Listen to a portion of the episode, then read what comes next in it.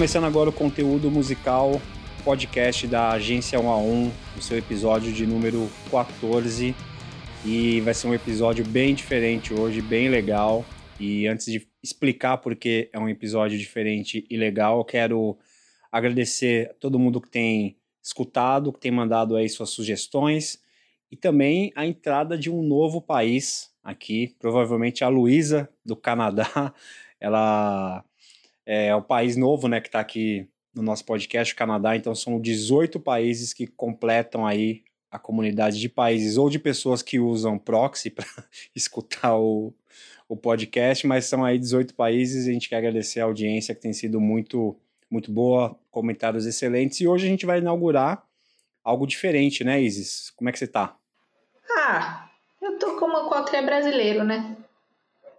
Eu não tô assim bem, mas a gente tá levando, né? Vocês dois também, né? Uhum. Sim, e estamos aqui hoje com um grande amigo de muito tempo e vai inaugurar aqui a sessão de convidados que teremos aqui na, no conteúdo musical. É um amigo meu de muito tempo que é o Cris Lopo, que é aquela pessoa que se você for pegar o, lá, o Lattes, né, o currículo dele, você vai ficar o podcast inteiro lendo. Mas como é que você resumiu aí o Cris, ou Isis? Vendedor da Jequiti, representante Tapuer, tá com o catálogo bom da Valizer, se vocês pediam no inbox. Mas ele diz que é músico, que é produtor e escritor. É isso, né, Cris? É isso aí. E pra, e pra eu não ser xingado depois, pai do Pedro. Ah, esse é importantíssimo. Pai do Pedro. Sua maior é. obra de arte, o Pedro. Sim, Pedro. Exatamente. Cris, pô, brigadão aí de ter topado conversar com a gente e principalmente por sugerir o tema que a gente vai falar hoje aqui. É... Isis, qual que é o... antes da gente já né, entrar, qual que é a polêmica do tema de hoje que foi sugerido pelo nosso convidado, o Cris, Cris Lopo? Eu só vou dar uma pequena introdução. Se a Rede TV é a rede que mais cresce no Brasil, podcast conteúdo musical é o podcast que mais cresce no rock and roll. Então trazemos polêmicas, assim como Luciana Jimenez traz as suas polêmicas. Seria o cover a porta de entrada para drogas mais pesadas? Eu pergunto para vocês dois. E eu Bem, eu, como bom anfitrião, vou passar pro convidado essa bola aí. Ô, Cris, o que, que você acha assim, do cover? Que, que, primeiramente, né, a gente quer trazer essa ideia, né? O cover é algo ruim, é algo bom, pode ser ruim, pode ser bom. O que, que você pensa assim, do cover? Você começou tocando cover, então fala um pouquinho aí da sua relação né, com, com o cover e com covers que você escutou também. Não, uh, é, para mim, assim, o cover é legal para mostrar uh, a criatividade da tua banda em cima de algo que já existe. Tu pega, sei lá, uma, uma música que tu gosta, de um estilo que não é o teu, e tu traz pro teu estilo, tu traz pra tua banda. Uh, eu vou ser bem sincero, eu não gosto de banda cover. Até hoje, na minha vida inteira, só teve uma que eu fiquei impressionado. Era uma banda cover de Fear Factory, e os caras mandavam, tipo, no meio do batidão lá mandavam um samba, velho. Tipo, uma, era uma mistura muito louca. E, e o pior, assim, eu não lembro o nome da banda, cara. Eu vi, tipo, se alguém aí nos anos 90, que isso aí foi final dos anos 90, fazia cover de Fear Factory, mandava uns, um samba no meio lá, pô, entre em contato que eu quero ouvir de novo, cara. Eu só vi uma vez ao vivo isso. eu não consigo nem imaginar essa mistura aí de um, ah, é um, pé, um Pericles com Dino Casares. Não consigo imaginar essa mistura aí. tipo, cara, é, era muito louco. E, uh, eu até, um tempo atrás, eu pensei, cara, em tipo, pegar o que eu lembro do que eu ouvi e, sei lá, gravar só por diversão mesmo, né? Só fazer o lance ali para tirar da minha cabeça isso, porque eu só vi uma vez nunca mais. Cara, eu, a minha relação com cover, eu já tive banda cover, né? Assim, quando eu comecei a tocar, minha primeira banda era cover de bandas punk. Depois, mais pra frente, tive. Eu nunca tive um cover assim de uma banda, né? Aquele cover, ah, Kiss cover, Iron Maiden cover. Eu tinha um co covers variados de metal. Então, sei lá, tocava Sepultura, Slayer, Metallica, Brujeria, Ratos de Porão. Então era assim mas era mais no intuito de tentar a gente aprender a tocar né? Aprender a linguagem daquele estilo musical para aí tentar reproduzir aquilo numa música própria, né? Então, essa banda que eu tinha, depois de, sei lá, uns oito meses, a gente conseguiu compor uma música, que foi um. Nossa, foi um acontecimento pra gente. Então, eu, de certa forma, compartilho a sua, a sua visão. Eu não sou muito fã de banda cover, de banda que tá na ativa. Então, assim, é, sei lá, um cover do Iron Maiden nunca fez muito sentido para mim, sendo que eu ainda tenho condições de ver o Iron Maiden. É, então, eu penso que, sei lá, é até a Isis trouxe uma questão interessante pra gente, que, que é quando você joga, como é que é, cover no, no Google, primeira, um dos primeiros resultados que vem aí é o, é o cover do Tim Maia, né? Um termo cover, que... é, o cover do Tim Maia morreu. As pessoas, assim, compadecidas, procurando todo dia, até já o que virou o primeiro negócio no Google, o primeiro resultado, o cover do Tim Maia morreu. O Tim Maia não interessa, mas o cover dele morreu. cover dele. o cover dele. o cover dele. Mas então, o, eu, eu, tenho sempre, eu sempre acho que nunca fez muito sentido para mim um cover de alguém que existe ainda, que tá na ativa. Talvez quando é um tributo a uma banda que, que não existe, eu ainda compreendo melhor. Mas eu acho que o cover e as versões, que é o que eu acho que a gente vai abordar bastante também aqui, uma coisa é um cover, né? Uma banda que vai lá e ganha e faz o seu ganha-pão, ou, enfim, procura visibilidade tocando música de outros artistas. E uma outra é você pegar, um, você tem a sua banda de música autoral e pega um, uma música de outro artista e faz uma versão, né? A banda cover, né, esse primeiro caso, também nunca, nunca me chamou muito atenção. Eu já fui convidado a tocar em algumas bandas cover, mas eu acho que aí eu vou trazer na, a minha visão também de músico. O, estar numa banda cover é estar num lugar limitado, onde você não pode criar, né? Porque você tem que estar tá dentro, eles têm que. Para mim também tem isso. Se você, já que você resolveu ser cover, você tem que ser igualzinho. Você não vai querer improvisar no meio de Fear of the Dark, no meio de Enter Sandman. Não, você vai, que, vai ter que acabar reproduzindo a mesma coisa. Então eu sempre senti que estar numa banda cover artisticamente te limita um pouco, né? Assim, você não pode ir muito além. Você vira, você vira uma pessoa que consegue reproduzir aquilo fielmente, mas você acaba não vendo, né? As ideias por trás. Então tenho essa minha a minha visão de banda cover é isso, mas tocar cover, eu acho que acaba sendo a escola de praticamente todo mundo. É fundamental, eu acho, inclusive acho que a Isis pode até, a gente estava conversando um pouco antes, né, Isis, sobre como o cover ajuda a moldar o caráter, né, de alguns de alguns músicos, né? Não, sim, não, sim. Eu gosto de começar assim. né? Não, Já é sim. bastante contraditória, né? É, bom, aquele, aquele papo que a gente já teve aqui de bastidor também, é, em termos gerais, é, todas as nossas ideias de vida, elas têm uma fonte, né? Você não tem uma ideia original. A gente vai ter as referências dos livros, vai ter as referências das músicas. E já que o Dr. Pedro Pequenino foi citado, as crianças são um excelente exemplo de como o ser humano funciona primeiramente por imitação, primeiramente pelo exemplo, né? A gente começa a observar um bebê, ele é muito do que a gente faz, tanto aí que a gente vê a responsabilidade, inclusive, né? É, de, de, de ter ali a, os bons exemplos. E para o caso artístico, para o caso criativo, não tem também escapatória, né? A gente começa almejando ali as nossas referências, o que a gente gosta. Quando decide tocar, né, se o nosso caminho é, é ser musicista, fatalmente as primeiras músicas serão as dos nossos ídolos, né? Serão esses covers. Então, entendo que o cover é essa, essa porta de entrada, né? Para para as drogas, drogas, mais, mais pesadas. pesadas. Uhum. E o que, que eu chamaria de droga mais pesada? O autoral. É aí que você vai ter a bagagem e falar, putz, aí aqui agora eu consigo criar em cima disso, tal referência legal, mas eu faria de tal jeito, e aí são as drogas pesadas. Quero saber que, o que, que o Cris acha disso tudo. É, então, um, tem um lance aí, se eu voltar lá no começo, quando eu comecei a tipo, tentar fazer música autoral, Uh, eu lembro que eu fazia os negócios, daí eu mostrava pros, pros amigos meus, eles falavam, pô, meu, mas isso é metálica, cara. Né? Tipo, tu tá falando que foi tu que criou, mas isso aí é muito metálica. E aí, tipo, uns anos depois, quando eu me afastei daquilo, né, que eu comecei a ver com, com outros olhos, não com quem tava no meio criando, que eu via, cara, putz, era muito. é, Tipo, como eu escutava muito Metallica na época, era muito Metallica o negócio. Ah, é que nem essa, essa bandinha que tá. que o pessoal fala que imita Led Zeppelin, como é que é o nome? Greta Van Fleet. Isso, exatamente.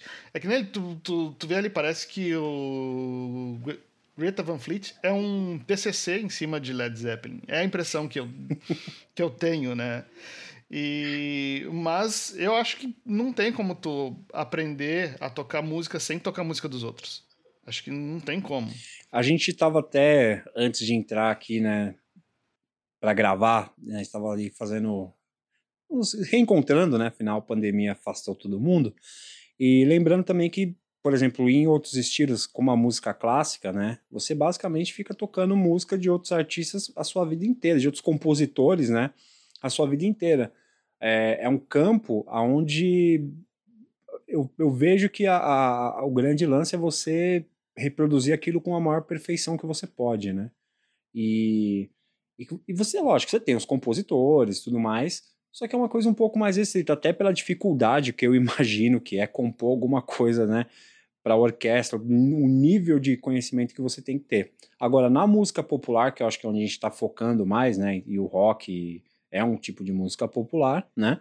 É, a gente percebe que também é, isso, isso é a porta de entrada realmente para a maioria dos artistas, né? Quando você vai ler a biografia de alguém, você vê que ah, onde foi a influência, ah, foi do Beatles, foi de blues, aí você pega no metal, ah, foi do Black Sabbath, foi do Led Zeppelin, foi do Cream, e, e, e- e aí quando você começa a, a, a navegar, né, a andar nessa árvore genealógica aí das influências, você sempre vê a história que a Isis falou, né? Nada ali 100% original, é alguma ideia que foi que juntou com outra e juntou também um pouco de, né, um pouco com a originalidade ali do, do artista, mas sempre partindo de algum lugar, né? Sempre partindo de algum lugar para chegar ali na música.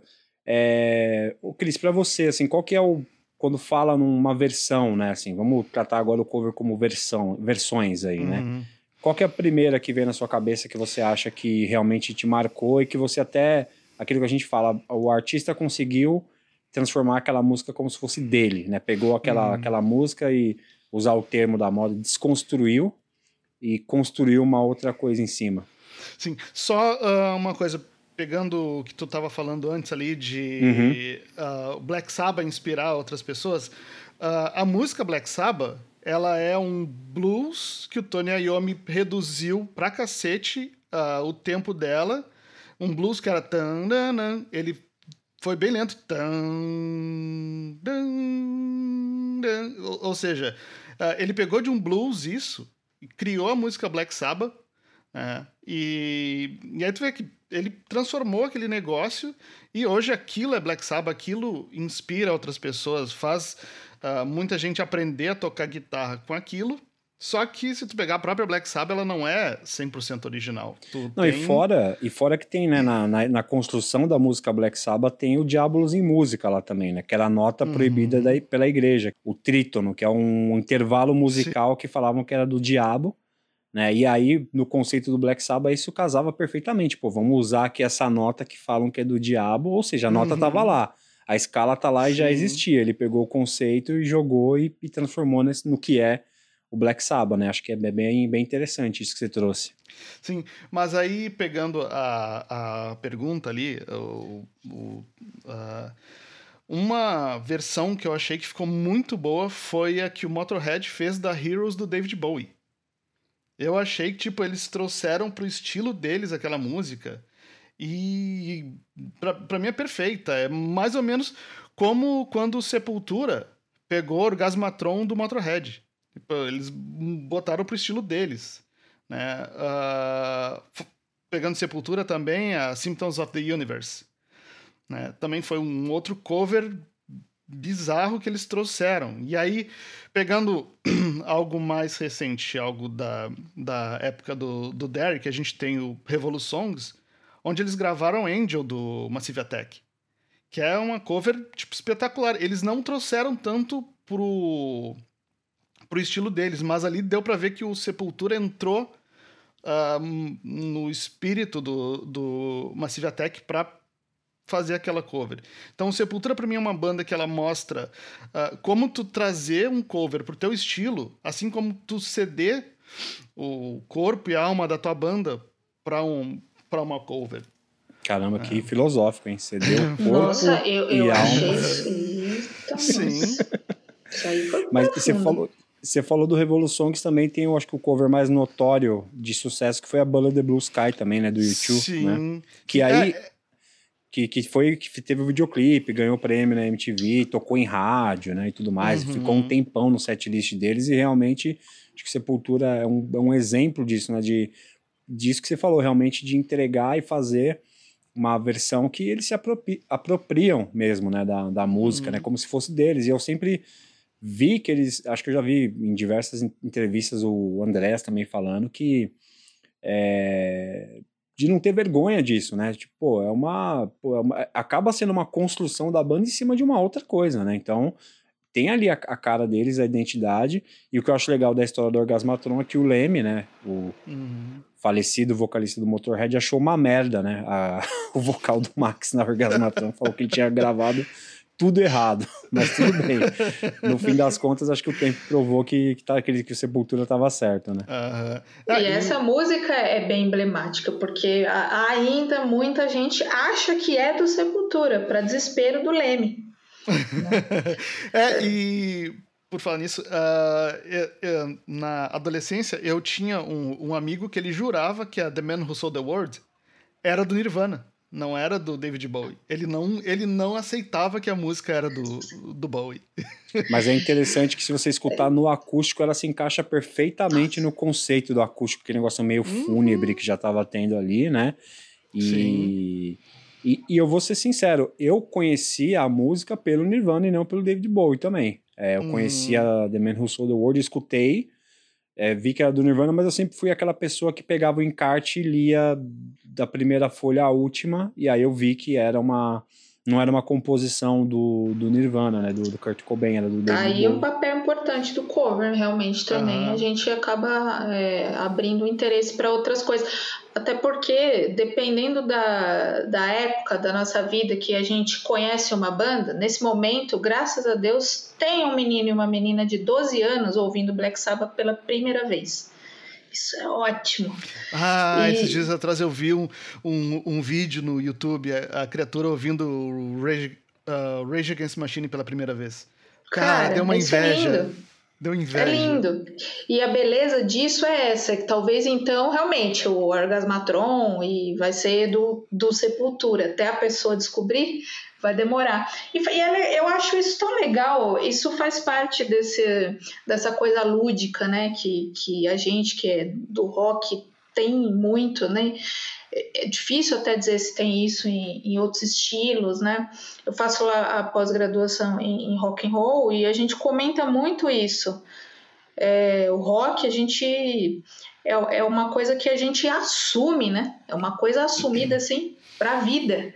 É, o cara muda o cabelo, ele muda o jeito de vestir, ele muda muita coisa para uhum. estar dentro do rock, para fazer né, parte do rock. E, enfim, dei até, até uma viajada, mas. Eu ia perguntar, não, né? aproveitando o seu gancho, Cris, seu cabelo. É, quem está escutando aqui não está vendo, né? O cabelo hum. do, do Cris é inspirado em quem? Depois a gente coloca uma descrição do seu cabelo ou tem na imagem da thumb também. Uh, o meu cabelo, originalmente, quando eu pintei pela primeira vez, há uns mais de 10 anos atrás, uh, foi inspirado na Yoko Ono brasileira, cara. Sabe quem é? Sabe quem é a Yoko Ono brasileira? É. É a, a mulher do Max, cara. Eu vi ela com cabelo dessa cor e, mano... que, não é, que não é brasileira ainda, né? É Yoko Ono brasileira é, que não. não. mas ela... É, sim, é. não nasceu... É, melhores brasileiros é, nos Estados Unidos. Aquele sim, prêmio que... É. Que eu e o Bruno estamos numa investigação aí, jornalística. É, não, Foi inspirado na Glória? Foi. Caramba, Foi olha só. Então, bem, o Cris está com o cabelo aqui que eu não consigo definir quantas cores tem São algumas. Ele tem azul em cima e verde embaixo. Assim. Olha, muito. Então, mas querendo ou não, é, é, é isso que a Isis falou, né? Você acaba. E acho que não é só no rock também, Isis, porque se a gente for pegar, né? Hip hop, funk, sertanejo, as pessoas acabam se padronizando um pouco, né? Visualmente, esteticamente. É o mesmo. É... Eu lembro quando eventualmente passam na frente do Villa Country, parece que teve uma promoção de vestidos iguais, assim, os mesmos vestidos, as mesmas botas, etc. Acho que é, é aquela questão de querer fazer parte realmente de um grupo, né? Mas trazendo, falando um pouquinho desse, dessa, dessas, dessa, das versões, covers, etc. A gente não quer aqui demonizar, igual a gente falou, né? Quem faz cover, é, no quem faz versões, quem coloca um cover, por exemplo, no seu repertório, porque é, esses exemplos que a gente trouxe, por exemplo, ah, o Sepultura, um que eu gosto sempre de falar é o Metallica com o Garage Days, né? Quando eles uhum. tiveram ali a morte do Cliff Burton, precisavam apresentar um baixista novo, pô, não ia ter tempo de compor tão rapidamente, gravaram um EP de covers ali, acho que são cinco faixas, se não me engano. Sim. Foram para a estrada e também pegaram aquele cover e deixaram com a cara do Metallica, né? Então, assim, tem Sim. música, a, a, aquelas, a, as do Misfits, para mim sempre Sim. foram do Metallica. Eu fui descobrir Sim. que era do Misfits muito depois. A Emma ah. Evil, também do Diamond Head. Sim. E também o cover tem esse papel aí educacional, né? De você ir conhecendo mais bandas. E, pô, aí você vê que aquele, aquela música é de um outro artista, você vai atrás daquele outro artista. Tem uma história que eu não vou saber contar aqui, mas eu acho muito boa, que é do Frank Zappa. Que nos shows dele tinha um cara que ficava gritando ah, toca o Whipping Post do Amon Brothers. E o cara ficava enchendo o saco isso no show. No disco seguinte, ele foi e fez a versão, assim, acho que no show seguinte, depois no disco seguinte, fez a versão fiel da música, assim, entrou pro setlist. Ele falou, ah, já que o cara quer, tá enchendo tanto saco, eu vou fazer até melhor do que o do que o Almond Brothers fez ali. E muita gente que eu, assim, eu não conheço muito fã de Frank Zappa, conheço alguns. Geralmente, quando conhece, eles são meio loucos, né? Ninguém fala que a versão do Zappa é inferior à do Allman Brothers. A do Zappa é muito melhor. E... Mas como cover tem esse papel de realmente é... ajudar a atingir também novos públicos. Né? Eu acho que, por exemplo, o Metallica quebrou muito o lance metal e punk quando vai e grava um cover do Misfits, usa a camiseta do Misfits, do Sepultura, quando faz um cover do, do Ratos de Porão, é, e muitos outros exemplos que a gente tem por aí. E falando do próprio Black Sabbath, acho que você que até eu não lembrava disso, Cris, que o primeiro hum. disco do Black Sabbath já tem um cover, né? Sim, e eu descobri vendo a capa. Eu, eu tava vendo o encarte ali e eu vi uh, a Evil Woman, não é deles. Eu tava vendo ali os nomes e eu. Ah, mas tipo, todas são, são deles. Se, se eu não me engano, o primeiro disco do, do Black Sabbath tem duas covers.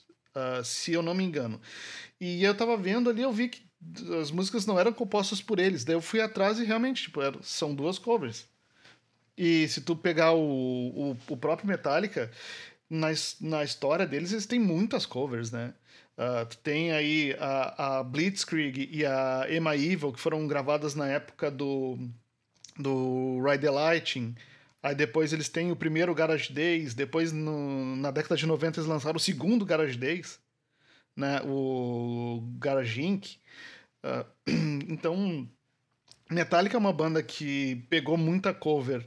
E no caso do Metallica, para mim, o que pega ali é que eles apresentaram muitas bandas uh, ah, para as pessoas. Eu aposto que muita gente não conhecia Misfits até o Metallica fazer cover. Eu tenho certeza que muita gente não, não sabia quem era Misfits até o Metallica fazer cover deles. Então isso, isso é uma coisa que eu acho legal. Quando uma banda grande faz uma cover, assim como um cara por exemplo, Marilyn Manson, né, que estourou fazendo cover de Sweet Dreams. Verdade. Esse aí também é outro que a música virou dele, né? Muita gente não hum. sabe. Os, muitos não fale isso perto do Madame Satã, aqui em São Paulo, que você vai capaz de se apanhar se você falar que a música é do Marilyn Manson.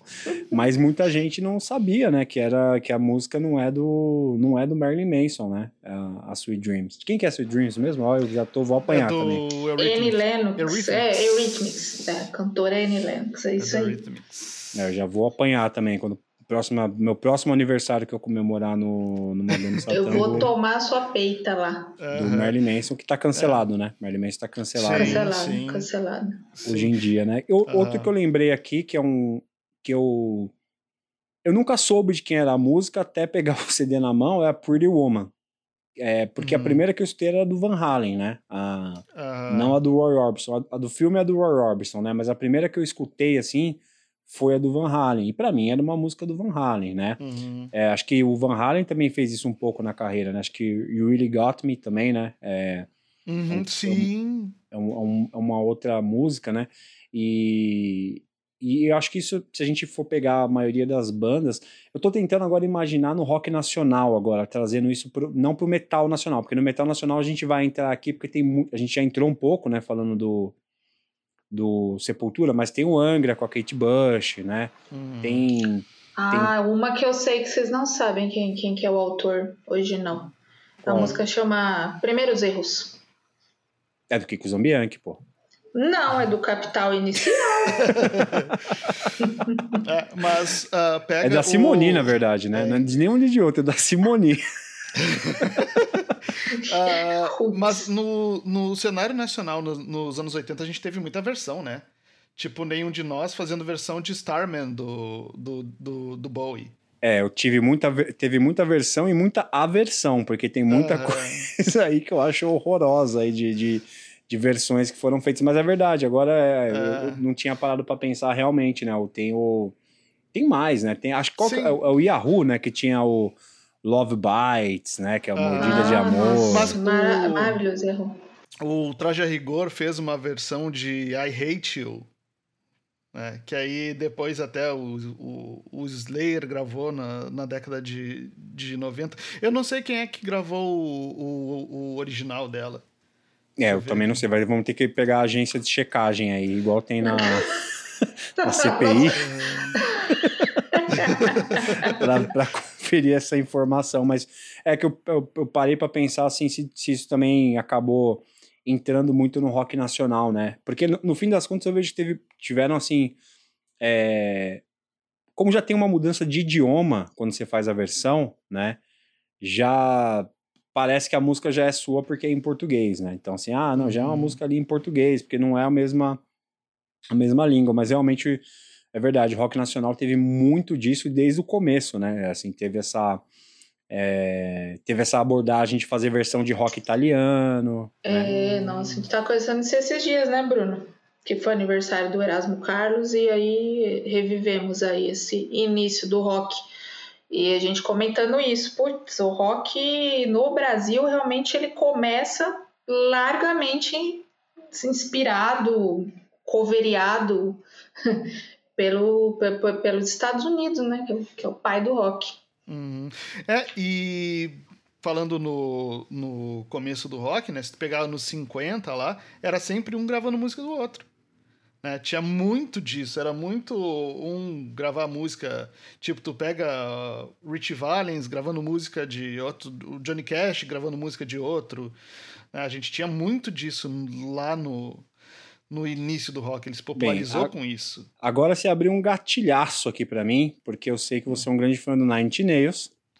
e você falou do Johnny Cash, e um dos movimentos que hum, é, o Johnny Cash chegou no, a década de 80 pro Johnny Cash e também pro, pro Neil Young, por exemplo, parece que foi década que eles foram lobotomizados, assim, porque uhum. não teve produção de qualidade. O, o, Neil Young foi fazer música eletrônica e o Johnny Cash estava perdidaço. E aí teve a figura do Rick Rubin, né, que é um produtor é, né, dos Estados Unidos, que veio com essa ideia de pegar o Johnny Cash ali, só ele e violão, trazer umas composições dele, trazer umas músicas mais atuais para ver se ele conseguia atingir um novo público. E acho que o uhum. maior exemplo de sucesso é a Hurt, que hoje em dia é a música quase do Johnny Cash. Não sei se você concorda comigo, mas acho que a maioria das pessoas conhece pelo Johnny Cash, né?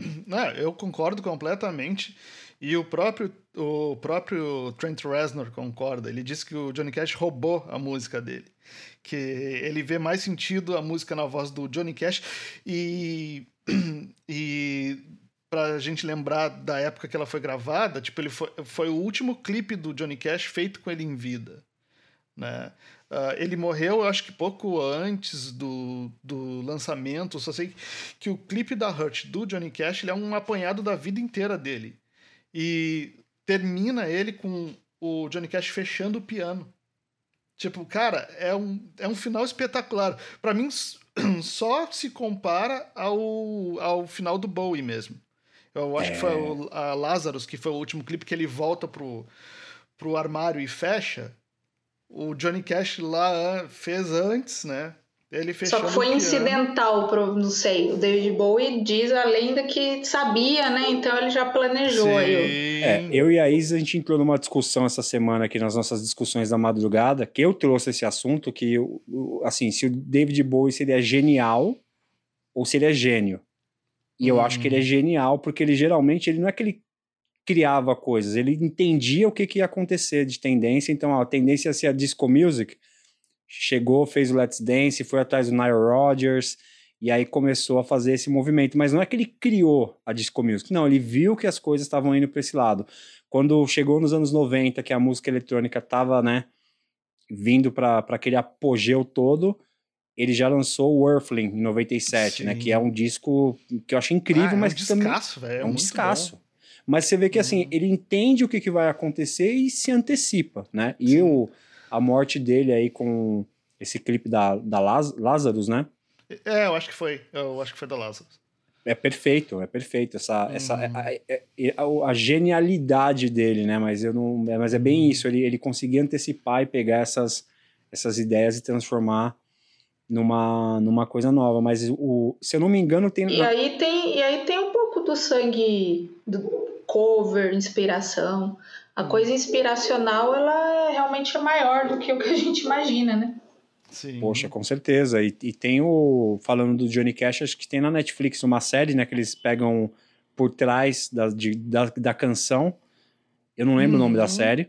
E Sim. um dos episódios é a Hurt, né? Que o, que o Trent vai lá e fala justamente isso que você falou. Sim. E que para ele até a música ganhou um outro significado, né? Assim, uhum. depois que o, que o Johnny Cash foi e gravou. Então, você vai falar que o Johnny Cash é, é um, é sendo, usar o termo cover talvez ali para essa canção fica até meio estranho, né? Porque o Johnny Cash realmente pegou aquilo e transformou em uma outra coisa, levou a música para um outro lado. Eu adoro a versão do Nine Nails, assim, acho fantástica, mas realmente a do Johnny Cash parece que tirou os excessos e deixou a parte, o core, a essência da, da, da, da música mesmo, né? Não sei se você tem essa impressão. Sim, e a, a Hurt é a música que fecha o Downward Spiral. É a música onde dá, deixa entender ali que o personagem morreu, né? Acabou a vida dele ali. E foi a última música do Johnny Cash, cara. Que coisa linda. Foi, foi espetacular o negócio. Eu que não vou gravar Hurt, porque eu quero viver mais um pouco ainda. vou, de...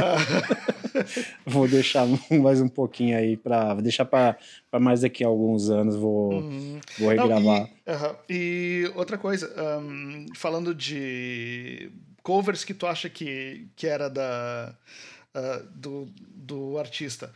Uh, eu fiz uma playlist de, de, de, covers um tempo atrás e eu coloquei a Hey Joe do. Rapa. Do Body Count. eu botei a, a, a Hey Joe do Body Count. Eu ia falar achando, Rapa também. É, achando que era uh, uma cover do Remix, do Rapa. né? Isso, do Rapa. achando que era uma cover do Rapa, né? E aí um amigo meu falou, não, mas a, a do Hendrix é cover também. E eu não sabia Olha disso. Só. Eu, eu não, não me lembrava dessa informação. Você sabe de quem que é a, a Hey Joe original, não? Uh, vamos para o, o Amansa Burro do Google, que ele diz É, tudo. Porque... Olha, olha que loucura, assim, você falou da Joe. O primeiro contato que eu tive com a Joe foi pelo Rapa mesmo. Assim, foi foi naquele disco Rapa Mundi, que eu acho que é de 96, se eu não me engano. Eu, eu comprei o disco meio que na época do lançamento, porque eu tava bem escutando essas bandas do Rio, Rapa, Planet Ramp. E eu adorei a música, que tem até participação do, do Marcelo D2. E aí depois acho que eu vi na MTV alguém falando isso. Ah, pô, não, isso aqui é. Ou eles falando que era inspirado no Hendrix. Então, para mim, Hey Joe ficou como uma música do Jimi Hendrix. É que é que a gente falou, é questão geracional, né? É. Quando a gente ah, era moleque. Uhum. Eu tô vendo na, na Wiki aqui e diz que quem registrou foi Billy Roberts em 62 mas que a música já existia antes. Tipo, ele foi o cara que registrou, mas pa parece que não é dele. Seria e... esse cara o Carlos Imperial da gringa, que é igual o Carlos Imperial aqui no Brasil, que registrou um monte de marchinha de carnaval no nome dele, né? Uhum. É, a, a Parabéns a Você era registrada, né? A gente pagava direito pra Warner se tu quisesse lançar num DVD. Parabéns pra Warner que teve essa sacada aí, viu? Parabéns para você, Warner. Eu não sabia que já agora entrou nos panteões da canção, né? É, eu não sabia que Higher Ground era do Steve Wonder. Pra mim era do Red Hot Chili Peppers, porque foi uhum. quando eu era hum. moleca, quando eu comecei a ouvir. E aí tem a versão deles de, de Higher Ground. Ah, que, que legal essa música, né? Aí de, demorou aí uns, um tempinho pra eu, pra eu ser decepcionada, porque o fã fala: Nossa, não é possível. Uhum. Mas como é legal isso, assim, né, de você ver também que, sei lá, os seus, por exemplo, Red Hot Chili Peppers, é, obviamente que tem um funk na essência da banda, mas que vai, é um público rock, né? Que, que atinge mais e, e deles mostrarem da onde vem essa essa a inspiração, né, do, do som deles e, e pagar um tributo, faz dois serviços ali na, na mesma hora, né? Paga um tributo é, para um artista, né, para uma influência, e ao mesmo tempo também tenta se apropriar, fazer alguma coisa nova em cima e atingir um novo público, né? Porque no mínimo o que vai acontecer é despertar a curiosidade, né? Assim, ah, pô, quem que ele ah, é um cover do Steve Wonder, então deixa eu escutar a original para ver. Eu acho que isso aconteceu também com o Fate No More com a Easy, né? A música uh -huh. Easy. Né, que é do, do Lionel Rich, dos Commodores, né? É, eles gravaram a, a história da Joke do, do Bee Gees também, né? Fez muito sucesso. Uh... E, e, ah. também ficou com a cara deles, assim, também. A, a, porque o Fade No More não tem cara nenhuma, no fim das contas, né? A cara do Mike Patton que é a cara de qualquer coisa, né? É eles podem fazer qualquer coisa que tá, tá tudo certo, né? Uhum. Uh, teve uma vez que eu tava tocando, eu acho que foi no Rio de Janeiro, e tinha um tiozinho olhando lá, e a gente tocou só uma cover no show inteiro. Uh, eu acho que era do Depeche Mode a música. Eu não, não vou lembrar nesse show exatamente qual, qual cover que era. A gente normalmente tocava um cover por, por show. E eu percebi que, tipo, foi a sei lá, terceira ou quarta música, a gente ganhou o tiozinho, cara, quando a gente tocou a cover. Ele se emocionou e dali em diante, cara, ele ficou, tipo, parecia fã número um da banda. Aí que ele passou a prestar atenção. Aham, uhum, aí que ele passou a prestar atenção. Ele tava ali olhando, ah, legal, mais um. Aí a gente tocou uma música que, que, que ele gostava, né? Tipo, a gente impressionou ele ali, daí depois veio conversar e rasgou cedo e tal, falou muito de que, a gente falou ganhou muito. ele, é, que a gente ganhou ele quando tocou aquela cover. E foi uma cover só no show inteiro. Mas é, é, é, um papel interessante também que como isso pode, ah, você eventualmente não vai gravar uma versão do outro artista, mas como isso no show também pode reverter o público, né? Assim, no show cons... fora, né? É, porque agora que também me ocorreu é, na, é, na, gravadora, numa banda, né? Quando é o ganha-pão, a banda é a empresa, ninguém está jogando dinheiro fora. E eles próprios apostam no lançamento dos covers. Já começamos falando com o Ballet de Blue Sky, ganhou clipe. É, é, Fade No More fez clipe também. E to, to, quase, todos que a gente citou, cara, teve clipe. Então, eles, a gente tem um pouco quando fala sem pensar, é, a tendência é a gente já falar, ai, credo, cover. O cara toca uhum. cover. Sim. Mas olha os grandes panteões da canção, escolhendo como música de trabalho, como diria o Silvio Santos, uhum. cover. É, uh, Alien Ant Farm com Smooth Criminal do Michael Jackson. Lembra? Verdade, ah, verdade. Tipo, eu acho que muita gente só conhece essa cover deles. Coverdale. Toda hora que fala Coverdale, eu penso no Coverdale. Vamos fazer um cover do White Snake chamado Cover dele? Coverdale. Uh, Coverdale. Teve, uh... Não, tem que ser um, um, cover do David Coverdale, né? Nem uh -huh. do White Snake. Tem a Imagine, que o A Perfect Circle gravou também. Que eu, sinceramente, prefiro. Desculpem os fãs de Beatles e John Lennon, mas eu prefiro a versão do A Perfect Circle. Pra mim, Seria o Oasis um grande cover do Beatles? uh,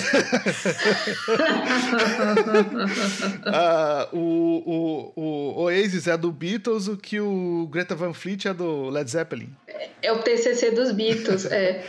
Mas eu vi, eu vi uma entrevista do Noel Gallagher que ele, ele, ele mesmo fala que ele não é genial nada, que ele pega um, ele é um cara que escuta muita música, e ele uhum. pega as melhores de, as melhores referências das coisas que ele gosta e, e faz, assim. No fim da, ele fala, meu, eu não sou nada genial, só que eu escuto muita música. Tô sempre escutando música, tô sempre é, é, é, sei lá, né, incrementando aí o repertório, mas dá para ver que 80% do repertório é o Beatles, né? Uhum. E, e, até ele fala, né, aquela música Don't Look Back in Anger, a, a referência à Imagine, ela é explícita mesmo, não é que ele uhum. achou que ninguém ia perceber que ele estava é. fazendo ali, não, ela é explícita a referência. Uhum. É, é, olha, uh... antes de ser guilhotinado há duzentos e tantos anos, Lavoisier já disse que nada se cria, tudo se transforma, né? Uhum. Sabe o homem. É, é, saindo um pouco da, da música aí, a gente pode pegar o Tarantino também. Ele pega muita referência de outros filmes para fazer os filmes dele. Uh, uh, Matrix uh, tem muita coisa ali que se tu assistir Ghost in the Shell tá ali idêntico. Tipo, eles pegaram muita coisa de outros filmes e colocaram no Matrix. Então esse lance de cover não é exclusividade da música, não. Assim como no hip hop, isso é uma coisa muito comum também, né? Veio com a cultura dos samples, né? De você sempre usar referências. Tem uma playlist, inclusive, muito interessante no Spotify, quem se interessa e gosta também de hip hop, né? É, que são samples do Racionais MCs, que você vê de muitas músicas que eles usaram, e tem coisa que você nem imagina. E fora, como aquilo mostra que os caras entendiam mu entendem muito de música, assim, as referências, os leques, assim, é uma coisa gigantesca, assim, é... E, e, tem duas playlists que eu posso recomendar nesse sentido, é uma essa do Racionais, né? Que acho que se você procurar samples dos Racionais você acha. E tem a do de um produtor que eu gosto muito, que é o Danger Mouse, que ele tem uma playlist, acho que é mensalmente atualizada, que ele coloca coisas muito, muito recentes e coisas muito antigas. E para minha surpresa, recentemente estava lá a, uma música do nosso queridíssimo Erasmo Carlos, que é a música que o pessoal fala que é, que é o, é o o Racionais tem uma música que parece que é do Portishead, mas que a do Portishead parece que é do Erasmo Carlos, que a do Erasmo Carlos parece que é do cara que eu esqueci agora o nome, que é um cantor do, dos anos da década de 70, daqui a pouco eu lembro. Uhum. É, mas como tudo é isso, né? As coisas vão se transformando e em todos os caminhos aí funcionou demais, né? Tem a história do... É, a clássica história que aí não dá pra... Aí não é bem... Vou fugir um pouco do assunto, né? Que é da Vanusa e Black Sabbath, né? Tipo, uhum. quem copiou quem, ou se todo mundo tá com a mesma inspiração na mesma hora, né? Mas você vê que são duas. As duas músicas funcionam muito bem, cada uma no, no seu quadrado aí, né? Uhum. É, eu acho que foi a, a, a, Vanusa que o filho dela falou que teve uma música que ela gravou com o Roberto Carlos, que se ela tivesse encerrado a carreira lá, estaria ganhando dinheiro até hoje. Caramba. Se eu não me engano, foi ela, cara. Eu não. Não lembro Vanusa. agora. Não foi Vanderleia, Vanusa. Hum. É, talvez a Vanderleia. Eu não vou lembrar agora, mas eu lembro é. que, que uma dessas, dessas cantoras, acho que o filho dela falou, que ela gravou uma música com, com o Roberto lá e essa música até hoje rende uma grana absurda. Daria para ter se aposentado nela. Caramba. Ah, olha um cover que eu adoro, já que também adoro o Erasmo. É, a Adriana Calcanhoto regravou Gatinha Manhosa e eu acho que ficou super fofo na voz dela, ficou lindinho. Eu não lembro dessa, vou escutar. Vou escutar, não lembro dessa. É, não, lembro nem da ori... não lembro nem da original direito, pra ser sincero. Preciso Caramba, escutar, olha, né? E agora eu acabei, falei de uma, lembrei, lembrei, lembrei também de Cassia Eller, que uhum. ela foi muito intérprete, né? Não, não foi É, a Cássia Eller, ela, ela era intérprete, né? Assim, ela É, inclusive Tem Smell Like Teen Spirit. Uhum. tem tem Nação Zumbi quando a Maré Encher que ela fez, né? Tem o o Tem Caetano. tem muita coisa. Eu lembrei agora que a música do Portishead é do Isaac Hayes, é, Uhum. que a Glory Box do Portishead tem um sample que, que parece que não, que é do, do Isaac Hayes, Uhum. Que o Racionais usou e no mesmo ano o Erasmo Carlos lançou uma música que é muito parecida também. Então fica naquela, putz, quem quem que tava ligado em quem ali, né? Porque uma coisa hoje em dia você você faz uma música pra você copiar, você copia, você lança uma música no dia seguinte já tem cara fazendo cover no YouTube, né? Tocando a música. Só que, pô, na década de 70, né, isso era muito muito improvável, né, de ter essa agilidade toda, né, mas é, mas voltando aqui pro, pro, pro, pro principal, né, é, ô Isis, pra você, qual que, eu perguntei isso pro Cris, ele já, a gente já acabou falando muita coisa, mas qual que é o primeiro cover, assim, que você, música, né, que alguém gravou, que é uma versão que que para você até é, é, é mais da, da banda que regravou do que da original. Qual que é a música que, que te marcou, assim? A primeira que vem na sua cabeça. né? É, Diamonds and Rust, é, o do com o Judas, né? Mas é uma canção original da Juan Baez, que é uma cantora mais de folk, não tem nada a ver com heavy metal, né? E o Judas gravou, e à medida que, que a banda amadureceu, eles foram deixando a música cada vez mais pesada. E aí cada vez eu amo mais. eu amo Diamonds and Rust. Ficou como uma música deles mesmo, né? Assim, fica... É, é- Pra mim é. É, é, e, e no geral, a gente já citou, né, acho que diversos aqui exemplos né, de como isso jogou a favor, né? Como as bandas se beneficiaram, conseguiram atingir um novo público, como no meio do show, como isso quebra e às vezes salva o show, né? O show tá uma porcaria e você vai e coloca, faz uma versão ou coloca um cover bem posicionado, como ele pode salvar o seu show. Só que também tem o outro lado, né? Que são os covers desastrosos também, né? Que é as versões que às vezes não funcionam muito bem. No podcast anterior, a gente citou uma, que é a Nathalie Imbruglia fazendo uma versão do The Cure, da Friday I'm in Love, que ela transformou num country, uma, acho que ela é australiana, né? Pô, assim, uma mistura aí que pra mim fez o menor sentido, assim, esse, isso que ela fez. É, Vocês têm aí alguns exemplos de, de covers e de versões que não que o tiro saiu pela culatra? Eu, pra mim, é a que tu postou no, no Insta ali, da Angélica. pra mim, aquela ali é uma das maiores. Eu, eu, sinceramente, aquela ali o cérebro congelou e dali não consegui pensar em mais nada. Tipo, des- desastre assim. Angélica tocando Cranberries, Cranberries, né? Tipo, É, qual que- é a Ling- Linger, né? Que é a ah, isso. Nossa, é, Isso é uma- é, é, é uma, é, é realmente um belo exemplo que a agência de che- checagem vai ter que ver, mas eu acho que quem gravou o instrumental e fez o. Bem, o arranjo é bem parecido com o original, mas quem fez o. gravou parece que foi o Roupa Nova, né? Que é uma banda aí também conhecida por, por de fazer arranjos de músicas, né? Aquela, o tema da vitória lá do Ayrton Senna, eles que tocaram, né? Estão, A música do Rock in Rio, o tema. Música do Rock in Rio Isso. também. Verdade, verdade. Olha, que que é mais rock que, que, que, Uhum. que, a, mu- que a música do Rock in Rio. E vocês, Isis, qual que é um... Vem algum na sua cabeça aí, algum desastroso? É, diria Nicole Balls, com certeza. É... Puxa meu, meu, meu querido de Ouro Preto, que cantou Take Me Out Tonight. Take Me Out, né? É um... Take Me Out Tonight. É, do nosso querido e cancelado Morrissey também. Uhum. Smith. É, que ele lançou um É, disco, né? Que é só, bem só- sofrível, né? É um disco só de versões, né? É, Agora, eu tenho, eu tenho o caso de uma banda que eu não gosto, que eu escutei um cover que eu gostei, falei, nossa, finalmente uma música boa dessa banda, quando descobri, não era. Que é o Engenheiros do Havaí. Eu- putz, quem me conhece é uma banda que eu não tenho nenhum menor apreço, assim, não gosto, nunca consegui gostar. Já tentei, inclusive, já tentei bastante. E tem uma música que agora de, de quem que é? é do é do Belchior, não?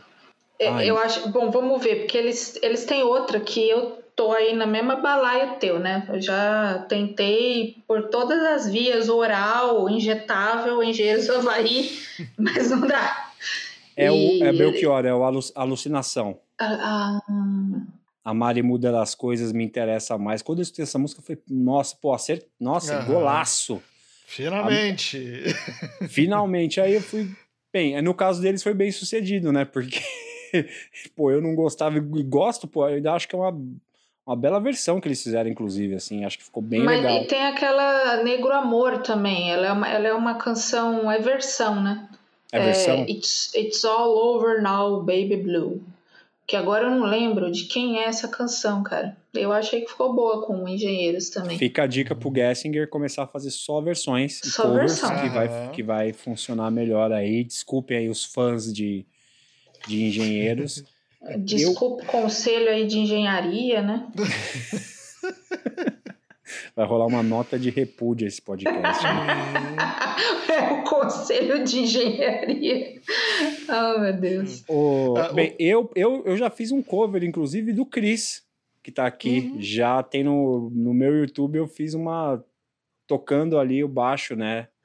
De uma, de uma música do Cris. Eu queria que você falasse um pouco do seu projeto musical, Cris, que aí a gente também já vai encaminhando aqui para as né, para as considerações finais, mas que você também falasse uhum. um pouco dos seus projetos aí para quem não te conhece, está te conhecendo aqui pelo nosso podcast, né, que você tem livro publicado, que eu ainda não li, uhum. tá ali salvo no meu Kindle, mas eu ainda não li, prometo que eu vou ler no próximo mês.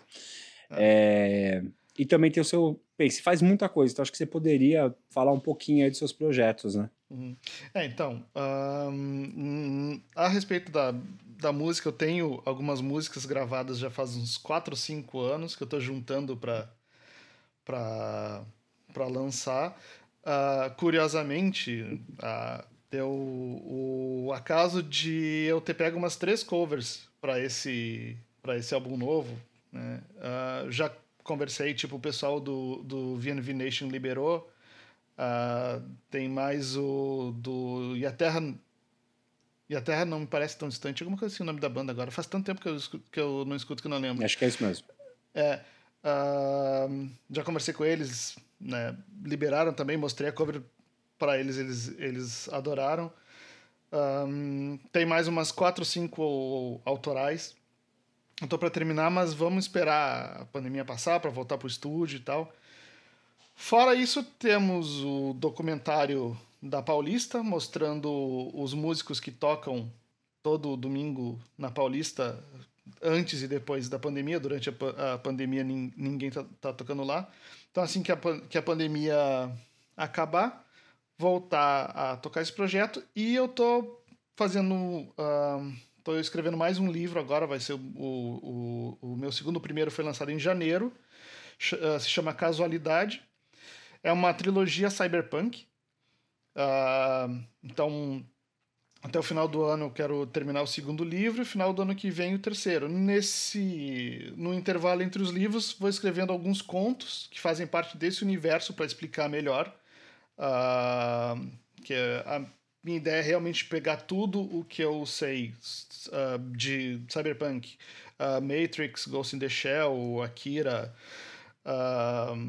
Snow Crash, até que eu tô, tô tô lendo agora, e pegar todo esse apanhado do universo cyberpunk e colocar numa trilogia, né? E então eu tô no segundo livro agora. E eu acho que por enquanto é isso. Por enquanto, por enquanto é isso e a pessoa é, é pai. ah, sim. E ainda sou pai e tô desenvolvendo um jogo também nas horas vagas. Um jogo que faz parte desse universo cyberpunk também. E, e onde tá que bom? as pessoas podem ler o Cris? É na Amazon? Isso, tá. Por enquanto tá só pro, pro Kindle. E até o final do ano eu pretendo lançar ele físico ainda, mas essa parte aí a gente vai, uh, vai definir ainda. Ah, mas legal. Eu tenho. Hum. Acho que quem é, quem é assinante do Kindle Unlimited tem acesso, né? Ao, Isso, pode ao ler, seu livro pode também, agora né? mesmo lá. Casualidade, o nome do livro. É, pode, pode baixar lá. Quem tem Kindle Unlimited pode ler de graça. Só entrar lá e baixar. Bem. Pode se inspirar. Não vai fazer cover do livro. Que aí é outro assunto e aí chama plágio. é, que também dá um outro episódio de podcast, né? Se a gente quiser discutir aí os plágios aí que a gente tem na história da música, tem, nossa, tem muita história legal, né? Stairway to Heaven, né? E Taurus. Putz, né? total. Total. É, de, é no metal eu brinco que nada é plágio, que tudo é meio igual pra mim. Tudo é igual. É só, tudo é cancancan, cancancan e já era. Tá tudo, tudo certo. Agora... É, uma vez eu fiz um desafio com uma colega que gosta de sertanejo e é, confesso que minha parte eu não cumpri. Ela foi honesta, cumpriu a parte dela. Que era ir comigo num show do Dream Theater Cover. E aí já estava, sei lá, na quinta canção e ela falou bem baixinho, meio constrangida assim para mim. Quando é que começa outra música?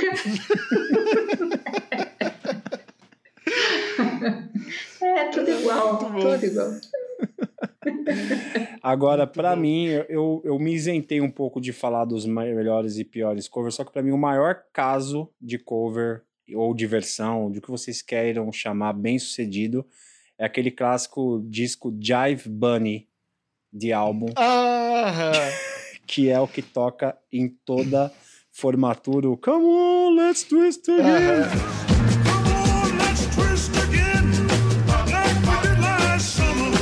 Uh -huh.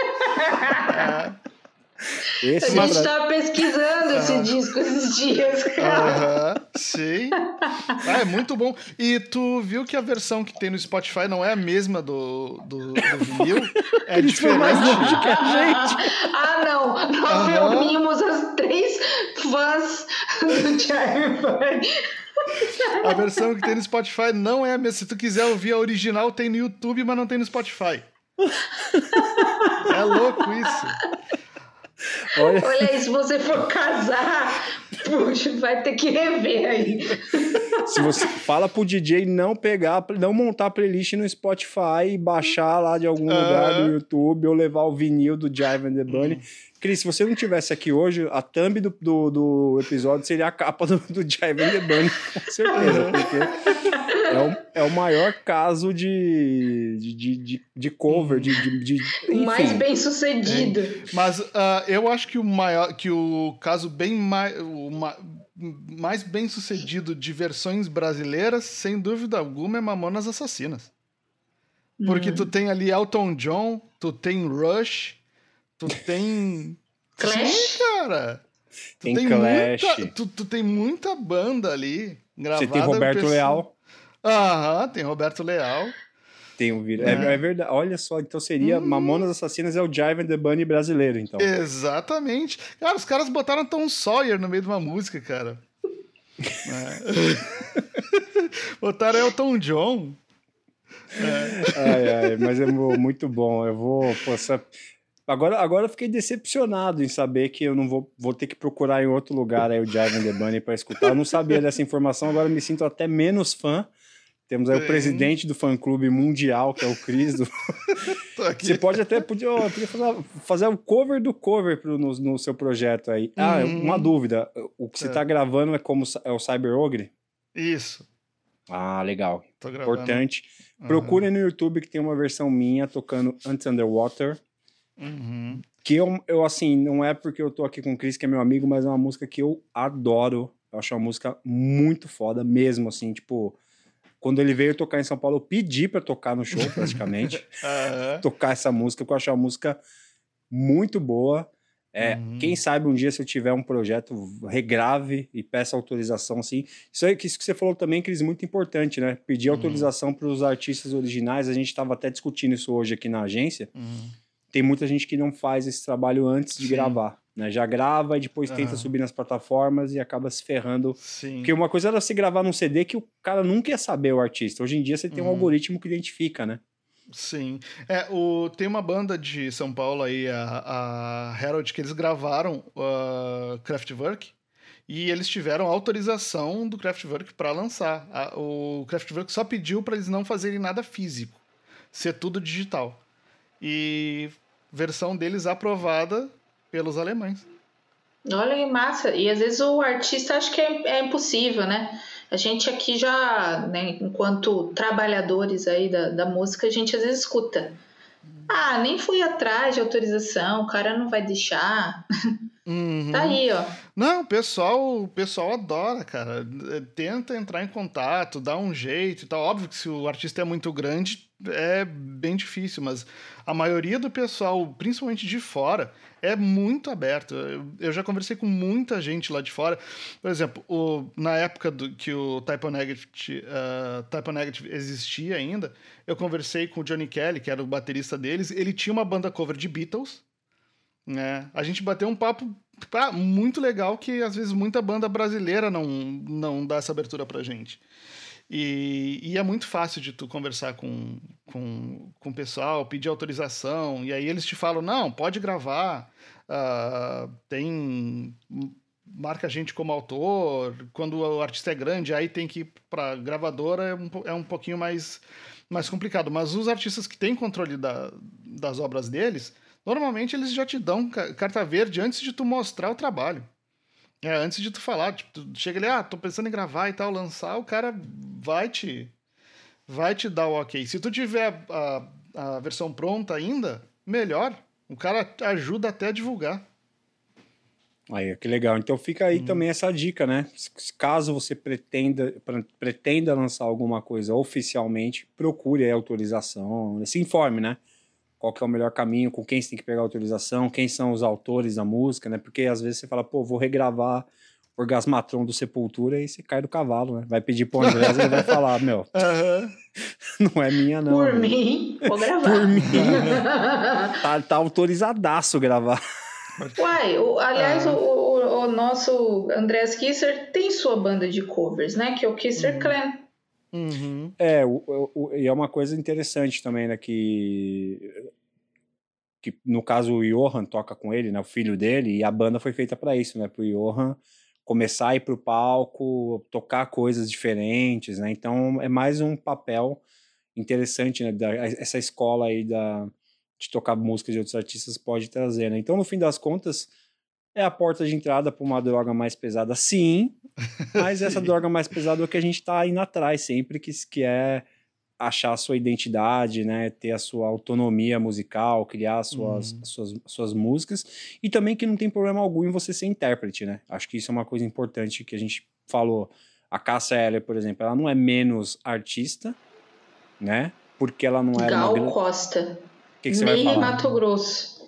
Né? Uhum. Então, cada um aí no seu quadrado, obviamente que no rock e no metal isso é, é um pouco mais questionável no sentido que as pessoas acabam fazendo mais trabalhos autorais, mas olha, a gente trouxe aqui um monte de exemplo que pô, vários positivos, alguns negativos, e o Jive and the Bunny como o maior deles, com certeza. Só não vou colocar no fim do podcast aqui para não ter medo de. Porque não tem autorização. E só lembrando, a banda que fez cover de, de Fear Factory lá na, na década de 90, que misturava o samba junto, entre em contato aí, cara. Quero ouvir de novo. Eu preciso ouvir aquilo, cara. eu quero ouvir, eu quero ouvir a primeira vez, já que, já que se trouxe essa expectativa toda, porque é duas coisas que eu não imagino que se misturem. Hum. Cris, pô, brigadão aí por ter topado trocar essa ideia com a gente, ter sugerido o tema e, e ser uma pessoa que também nos incentiva a continuar como podcast, sempre trazendo ideia, trazendo feedback. Obrigado, quiser né, deixar aí o seu recado, os seus contatos, fica aí livre. Eu agradeço muito o convite, tipo, eu já tava querendo. Uh, eu tava querendo deixar de ser maluco, porque eu fico ouvindo podcast e fico conversando. Ah, não sei o que, e aí tu fala alguma coisa, eu, ah, não sei o que, é isso e tal. Então, ao menos hoje eu não tô sendo maluco. Né? A partir da semana que vem eu volto, mas essa semana não. Uh, quem quiser. Quem quiser saber mais das, das, das coisas que eu faço ali, o site da minha produtora é elefante.video né? Entra lá, tem todos os contos lá. Hoje saiu um conto novo chamado Loop.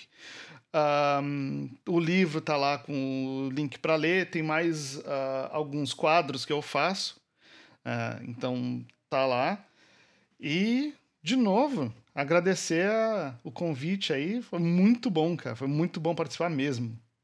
É muito pô, bom bater foi, esse Foi papo. demais mesmo. Eu, eu vou, pô, acho que tinha que mudar o nome para esse episódio. eu quero deixar de ser louco. eu quero deixar de ser. Que eu também quero, uhum. às vezes eu quero deixar de ser louco. Uhum. E a Isis, considerações finais? Foi muito legal hoje, né? Não, foi maravilhoso. Adorei, Cris. Obrigada de ter vindo e a gente sempre conversando aí na paralela, né? Uhum. Deu certo. Uh, sou sua amiga também de. Acho que vou deixar o meu site também de textos, aquela, né? Vou ah, ficou com inveja. Ah, você tá agora Fiquei querendo. Você tá querendo fazer um cover do Cris, agora é isso. Também tem um. Todo mundo ama o Cris. Todo mundo ama o Cris. Mas ah, quem quiser me ler, vai lá no meu arroba Isis Correia e aí eu passo meu endereço. É no Medium, né, Isis? Que você tem o... É no Medium. Né, que você tem é. lá os seus textos, né? Isis Mastromano lá no Medium. Pode ir lá. É isso aí, meninos. Beleza. Deixo meu beijo aí para vocês e para quem tá escutando. Até a próxima semana. Valeu. Valeu.